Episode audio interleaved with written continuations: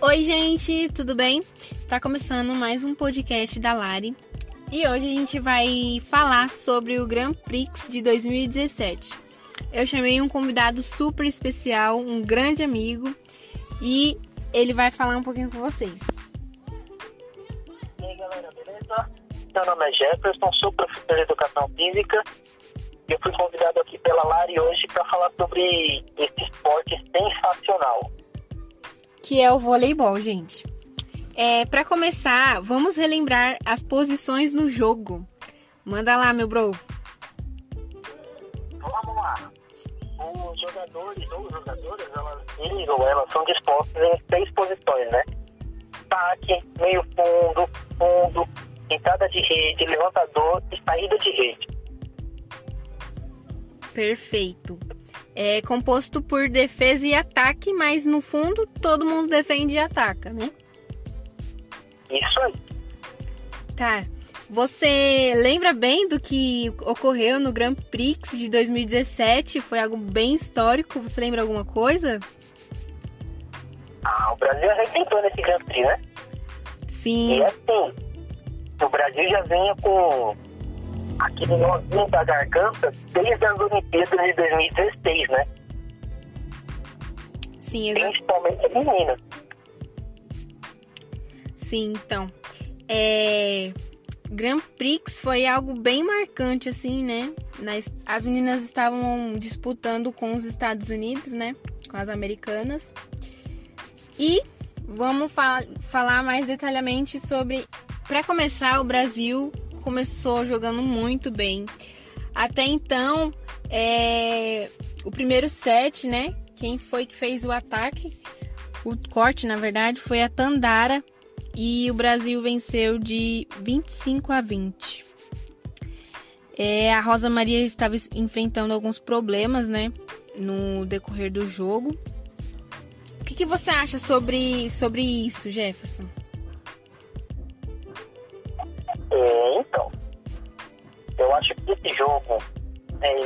Vinha com uma coisa muito especial, que é a competitividade, né? As meninas entraram muito focadas. E assim, focadas assim um nível muito alto. Nem parecia que do outro lado da quadra tinha a grande potência dos Estados Unidos, né? Sim. Mas aí nesse jogo, é... como eu assisti esse jogo, né? O que, que você percebeu dentro do jogo, assim, quais foram as meninas mais destacadas no, nesse jogo especialmente? Ah, nesse jogo especialmente, sempre isso eu consigo destacar, né? A Natália, a Rosa Maria e a Tandara. As três foram, assim, sensacionais. Eu vejo como a Natália, que é a capitã, né? É, a Denísia e Tandara. Eu acho que a Rosa Maria, ela veio enfrentando mais dificuldades no decorrer do jogo. E aí, né, ela começou a se reerguer. É, ela viu, ela focou e, e aí ela se levantou assim. Até que Sim, ela, ela fez dois pontos de né? Sim, sim. E a Denise, gente, sempre com, com muito simpática, sempre muito feliz, comemorativa com tudo que acontece assim no jogo, né? Que, claro, todo mundo quer ganhar um jogo, mas a, a, comemora, a comemoração dela por ganhar, por, sei lá, defender, é, é muito enorme, muito gigantesco, assim. É, ela teve problemas na- nos Jogos Olímpicos, né? E Prix veio um- como um lava, uma lavação de alma para ela. Porque ela tava de um jeito que ela tava muito focada. Quando você assiste a- o replay do jogo, você vê o foco no olhar dela. Sim, ela estava bastante feliz.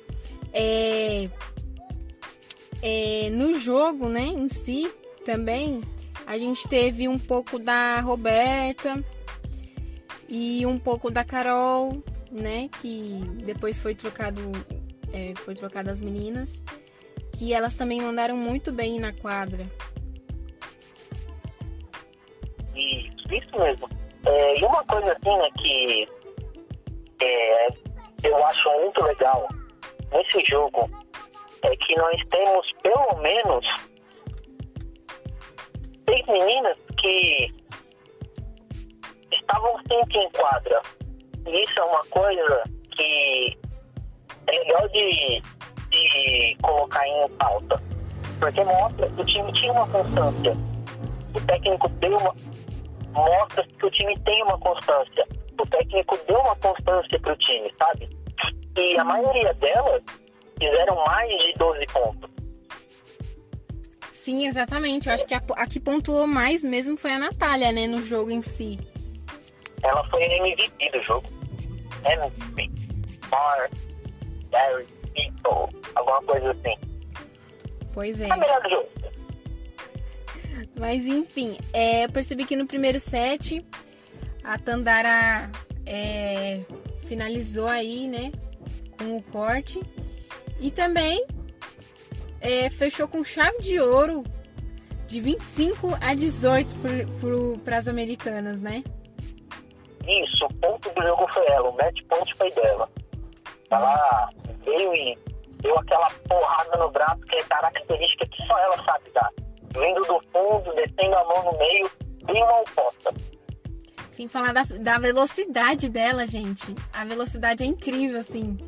Eu não conheço ninguém é, parecido, assim, com ela. É, em referente à velocidade de, de defesa, de corte, né? Que é incrível, assim. É, a, a constituição corporal dela favorece. Mas eu creio que dentro disso tudo existe um talento natural que só ela tem. Ficou meio estranho. É, Caio. E hoje ela ocupa o, a posição da Sheila, né? Da Sheila Castro. Isso, elas jogam igual, igualzinhas, igualzinhas. E elas já e jogaram tá... juntas também. É, durante um tempo, né? É que no vôlei tem essa coisa que é legal, que é mais fácil de ver no vôlei. Existe uma transição, principalmente nas categorias mais de cima. Quando tá chegando alguém mais novo, permanece o mais rodado, né, o mais antigo, para ensinar esse mais novo. Entendi. É, e aí elas jogaram juntas, ela aprendeu várias coisas com a Sheila também. E eu vi uma entrevista dela, né? Uma reportagem, na verdade, não, foi uma entrevista mesmo. Vi uma entrevista dela que ela falava que muitas pessoas estavam comparando ela com a Sheila e ela ficou muito decepcionada porque ela se inspira na Sheila, né? E ela, ela vê, assim, tanto como atleta como pessoa mesmo. Ela se inspira e ficou decepcionada de ficar sabendo disso, assim, sabe? De querer comparar, de comparar as duas pessoas. É porque a comparação, ela quase sempre ela vai descompensar para um lado, né? Tanto para a pessoa que está chegando agora, quanto para a pessoa que já saiu, né? E não cabe esse tipo de comparação é legal perceber a humildade dela em dizer, eu me inspiro nela. Sim, é verdade, né? É... Sem falar da torcida, né? Voltando um pouquinho pro jogo. Eu senti que a torcida tava numa vibração muito boa, assim, muito é, harmoniosa, sabe? Desejando muitas coisas boas para as meninas, né, que estavam lá jogando, lutando. Você acredita que tinham 10, mais de 10 mil pessoas naquele ginásio ali? E três pessoas. Fora as pessoas que estavam trabalhando no evento, dentro e fora do evento. Pra você ver quanto um jogo de vôlei movimenta. Pois é, pessoal. É, não temos só o futebol no Brasil, não, hein? O vôlei também é recorde. Olha, eu acredito que se colocassem uma quadra de vôlei, sei lá, no meio do Morumbi, eu tenho certeza que enchia o Morumbi. Vamos falar então da duração de sets. O que, que você achou, Jefferson, dessa, dessa duração, desse tempo? Sinceramente, para Brasil e Estados Unidos foi muito rápido, foi rápido demais.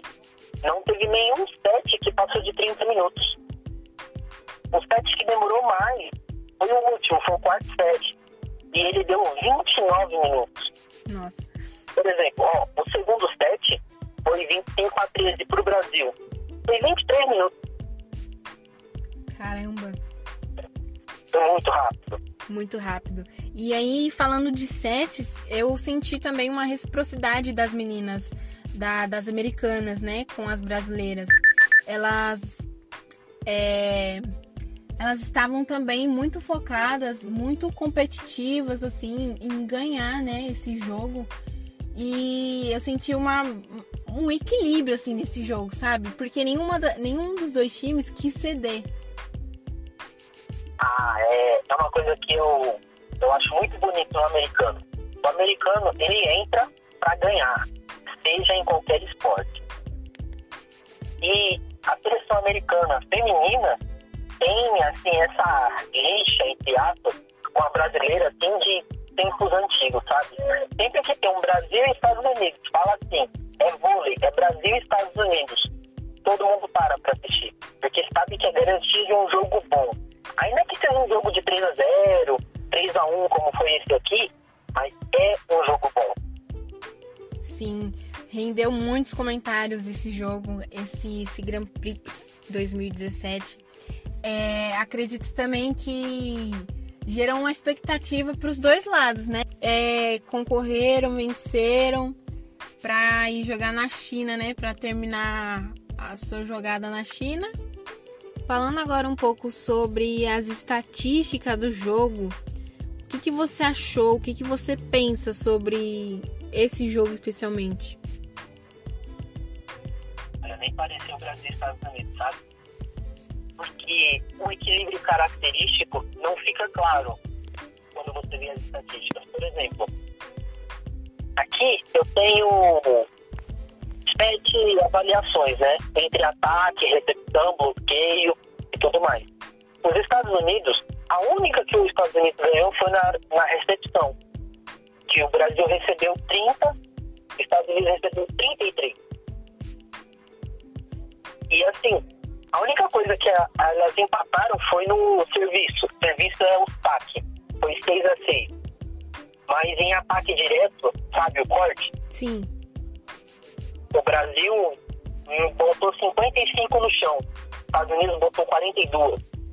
Nossa. O Brasil forçou 15 erros dos Estados Unidos.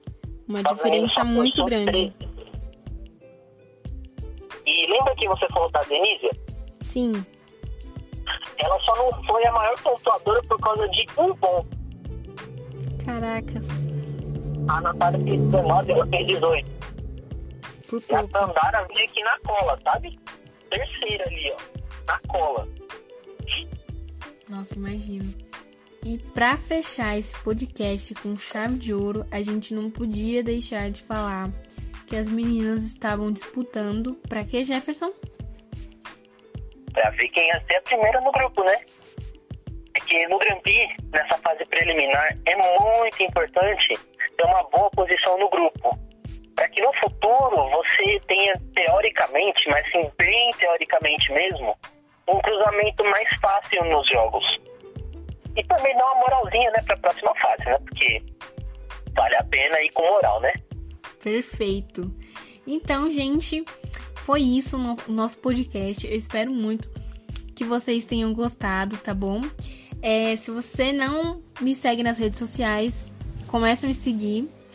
E tem um, um texto muito exclusivo lá no meu blog e uma foto com a Tandara. Se vocês quiserem saber mais, entra lá no meu blog que vai estar tá tudinho escrito para vocês, tá bom?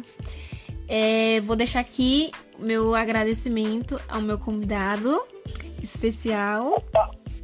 E muito obrigada por você ter participado comigo desse podcast incrível. Nada. Precisando, é só chamar. É isso, gente. Um beijo no coração. Até a próxima. E. Dá tchau. Tchau.